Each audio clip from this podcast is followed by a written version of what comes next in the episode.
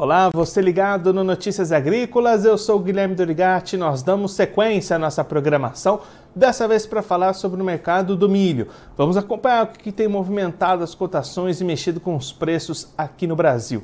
Quem vai conversar com a gente sobre esse assunto é o João Pedro Lopes, ele é analista de inteligência de mercado da Stonex, já está aqui conosco por vídeo. Então seja muito bem-vindo, João, é sempre um prazer tê-lo aqui no Notícias Agrícolas. É, boa tarde, Guilherme. Eu que agradeço o convite. É um grande prazer poder participar aqui do seu programa de novo e conversar um pouquinho sobre o mercado de milho. João, a gente está no momento cada vez mais próximo da chegada do milho da segunda safra, a colheita até começando em algumas localidades do país. Como é que a chegada desse novo volume no mercado pode impactar nos preços que já estão bastante pressionados, né? É, Exatamente, a gente está cada vez mais próximo né, da, da colheita, do, do auge. Da, o auge da colheita ocorre ali meados de junho até julho, né, até meados de julho, então lá que realmente vai começar a ter mais disponibilidade, uma disponibilidade mais concreta do cereal, mas a expectativa é, tem sido cada vez mais otimista, né? Então, é, no comecinho da safra tiveram alguns problemas com atraso, mas que acabaram não resultando em, em, problemas de rendimento, por exemplo. O clima foi muito bom nas últimas semanas, o, as lavouras estão com qualidades muito boas e a expectativa tem sido cada vez mais dessa concretização da produção recorde né, para a safrinha. E com a, então essa estimativa, essa expectativa otimista para a oferta do milho no Brasil pressionou bastante as cotações, né? A gente viu uma queda bem acentuada na B3 no, nas últimas semanas, desde é, abril, final de março, os preços recuaram expressivamente e com o avanço da colheita, né, com essa produção cada vez mais concretizada, a tendência de que os preços sofram novos, novas quedas, né, é, novos recuos, certa pressão. Então, é, essa expectativa. E a oferta também é muito positiva para os Estados Unidos, por exemplo. Então, é, o cenário global está caminhando para um balanço mais folgado, né, mais confortável de oferta e demanda. Então, a expectativa para esses próximos meses é de que os preços, é, que, uma alta de preço seja limitada por uma oferta, por uma disponibilidade maior, tanto no Brasil quanto lá fora. E aí, João, a gente já tem visto né, algumas praças aqui no Brasil trabalhando com preços até abaixo daqueles valores mínimos, muito produtor já fazendo contas e vendo que não tem rentabilidade para essa safra, uma situação complicada para o produtor comercializar esse milho que vai ser abundante nesse ano, né? É, uma situação bem, bem adversa, né? Então, bem, bem, bem, é o oposto né, do que a gente viu nos últimos dois anos, de preços super altos, é uma comercialização a, a, com, usando cotações muito vantajosas é, e o cenário atual é bem desfavorável para o produtor. É, a gente viu um, um, ritmo de comercialização abaixo da, da média dos últimos anos.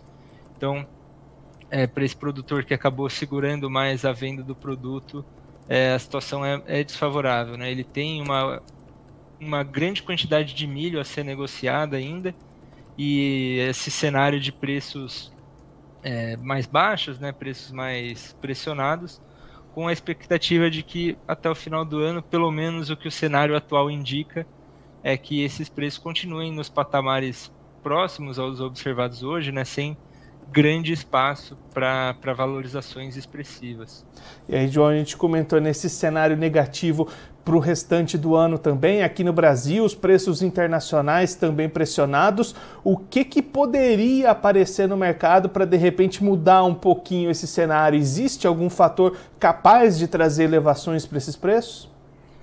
É, o, então esse é o cenário atual, né, que acaba indicando preços mais mais baixos, né, mais limitados no restante do, do ano, mas é, o mercado é sempre é, imprevisível. Né? A gente viu nos últimos anos uma volatilidade muito grande, quedas e quedas seguidas de, de altas bem expressivas. E esse ano a gente ainda está sujeito né, a essas mudanças no direcionamento do mercado. Então, por mais que a expectativa para a safrinha seja muito positiva, a expectativa para a produção nos Estados Unidos seja também bastante favorável, uma eventual mudança climática, né, é, a ocorrência de um clima mais adverso pode acabar é, resultando em uma disponibilidade não tão alta assim de milho e é, favorecendo os preços, né, acabando acabar dando suporte a esses preços. Então, nos Estados Unidos, a gente vê que os meses de junho, julho e agosto são os meses considerados cruciais para a definição da rentabilidade, do rendimento por lá. Então, caso eh, a gente veja o desenvolvimento de uma seca ali no meio oeste, né, nas principais regiões produtoras, pode acabar é, prejudicando a produção e dando suporte a esses preços. Mas, é, por enquanto, não, os modelos não indicam isso, né, indicam um clima favorável, é, dando suporte né, para essa perspectiva de oferta mais abundante e preços limitados. E aí, João, dentro ainda desses fatores de queda, a gente teve essa semana a renovação do acordo de exportações lá do Mar Negro. Isso também é mais um fator para pressionar um pouquinho esses preços no mercado internacional, né? É, correto. O... Essa questão do Mar Negro tem movimentado muito o mercado, né? tem trazido grandes incertezas. Então, por mais que o, que o acordo é, venha sendo renovado, é, é, né, conforme, conforme o ano foi passando, é, a Rússia continua realizando ataques, continua tendo essas é, desavenças entre os dois países, né, que acaba sempre gerando uma incerteza em relação à continuidade ou não do acordo. É, ele que seria encerrado né, agora no último dia 18 de maio, mas que foi renovado no, nos acréscimos, né, a gente pode dizer que ele foi renovado, dando um pouco mais de segurança, um pouco mais de otimismo em relação à oferta ucraniana, é, que acaba também é, se juntando né, essa expectativa global mais favorável para a oferta do milho, contribuindo para a continuidade desse movimento de baixa que a gente tem observado.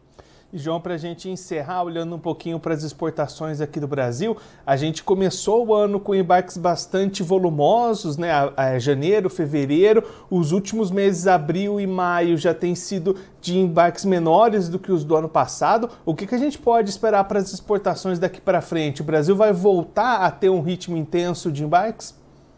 É, eu acredito que sim com, com essa produção recorde, né, com esse volume abundante de milho a ser colhido, o excedente exportável também acaba avançando, acaba tendo mais milho para ser direcionado lá para fora. E eu imagino que aconteça, né, o Brasil deve ter é, registrar exportações recordes esse ano. E o volume, por mais que nesses últimos meses, nesse último mês não tenha registrado avanços expressivos, é, é ele deve ocorrer mais para o próximo semestre, né, com a colheita da safrinha, que é o produto que realmente é exportado, que é mais exportado. Então, a partir do próximo, dos próximos meses, a gente deve ver um avanço no ritmo das exportações, é, se tornando mais expressivas aí pelo pro, nosso país. João, muito obrigado pela sua participação, por ajudar a gente a entender melhor esse cenário para os preços do milho. Se você quiser deixar mais algum recado ou destacar mais algum ponto para quem está acompanhando a gente, pode ficar à vontade. É, não, eu só queria agradecer de novo o convite, né? Sempre um, um prazer poder participar aqui com vocês e espero voltar logo. João, mais uma vez, muito obrigado. A gente deixa aqui o convite para você voltar mais vezes, sempre contribuir conosco e com todos os produtores do Brasil. Um abraço, até a próxima. Um abraço, até a próxima. Esse, o João Pedro Lopes, ele canalista de inteligência de mercado da Stonex, conversou com a gente para mostrar o que, que tem impressionado os preços do milho no mercado brasileiro até este momento. E aí o João destacando que os preços que já estão bastante pressionados aqui no país devem continuar assim, talvez até tendo mais pressão diante do começo da colheita da segunda safra. As atividades de colheita estão ainda no começo, algumas áreas irrigadas lá no Mato Grosso começando as suas atividades. A expectativa é de que essa colheita ganhe ritmo nos meses de junho, de julho e aí mais pressão nos preços pode aparecer, já que uma maior oferta desse grão vai entrar efetivamente no mercado.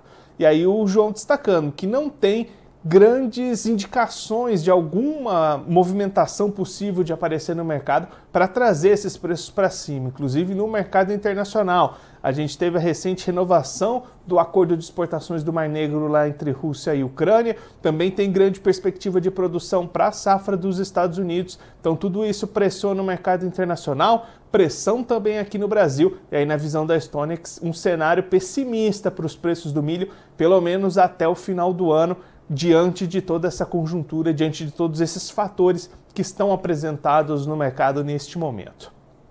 Agora, antes da gente encerrar, Vamos verificar como é que estão os preços do milho nas bolsas neste momento, começando pela bolsa de Chicago, a CBOT. Você vai ver aí na tela cotações levemente negativas, praticamente estáveis lá em Chicago nesta sexta-feira. Contrato julho 2023, valendo 5 dólares e 54 cents o bushel, queda de 0,75 pontos. Setembro 23, valendo 4 dólares e 95 cents o bushel, queda de 0,25 pontos. Dezembro 23, valendo 5 dólares o bushel, queda de, 2, de 0,25%. E o março 24, valendo 5 dólares e 10 cents o bushel, queda de 0,75 pontos. Agora a Bolsa Brasileira AB3, cotações em alta neste momento, depois de pra, de boa parte da sexta-feira operando negativamente. Contrato julho 23 valendo R$ 54,51 a saca, alta de 1,89%. Setembro 23 valendo R$ 57,11 a saca, alta de 1,44%. Novembro 23, valendo R$ 59,08 a saca, alta de 1,36%. E o janeiro 24, valendo R$ 61,15 a saca, alta de 0,49%. Antes da gente encerrar, um recado para você que acompanha a programação do Notícias Agrícolas. Notícias Agrícolas foi indicado mais uma vez no prêmio Mais Admirados da Imprensa do Agronegócio. Estamos concorrendo em diversas categorias. Notícias Agrícolas concorre como melhor site e melhor canal digital. Também temos dois dos nossos podcasts indicados na categoria Melhor Podcast: o Conversa de Cerca e o Café em Prosa e também os jornalistas do Notícias Agrícolas, indicados entre os jornalistas mais admirados do agronegócio. São seis profissionais do Notícias Agrícolas indicados nesta categoria. Então a gente pede que você que acompanha Notícias Agrícolas diariamente, acompanhe as nossas informações de mercado, de safra, de clima, entre lá no site e vote nos profissionais do Notícias Agrícolas e no próprio site do Notícias Agrícolas também. No nosso site tem toda a indicação, nas redes sociais do Notícias também tem essa indicação para entrar no site, escolher os profissionais e os produtos aqui do Notícias Agrícolas e ajudar a gente nessa votação, nessa eleição. A gente conta com você que está sempre ligado aqui com a gente. Agora eu vou ficando por aqui, mas você aproveite também para se inscrever no canal do Notícias Agrícolas no YouTube, por lá você pode acompanhar os nossos vídeos, as nossas entrevistas. Também deixe o seu like, mande a sua pergunta, o seu comentário, interaja conosco e com a nossa programação. Você também pode clicar no sininho, assim você ativa as notificações e fica sabendo de todas as novidades do Notícias Agrícolas. Eu vou ficando por aqui, mas a nossa programação volta daqui a pouquinho, então continue ligado no Notícias Agrícolas.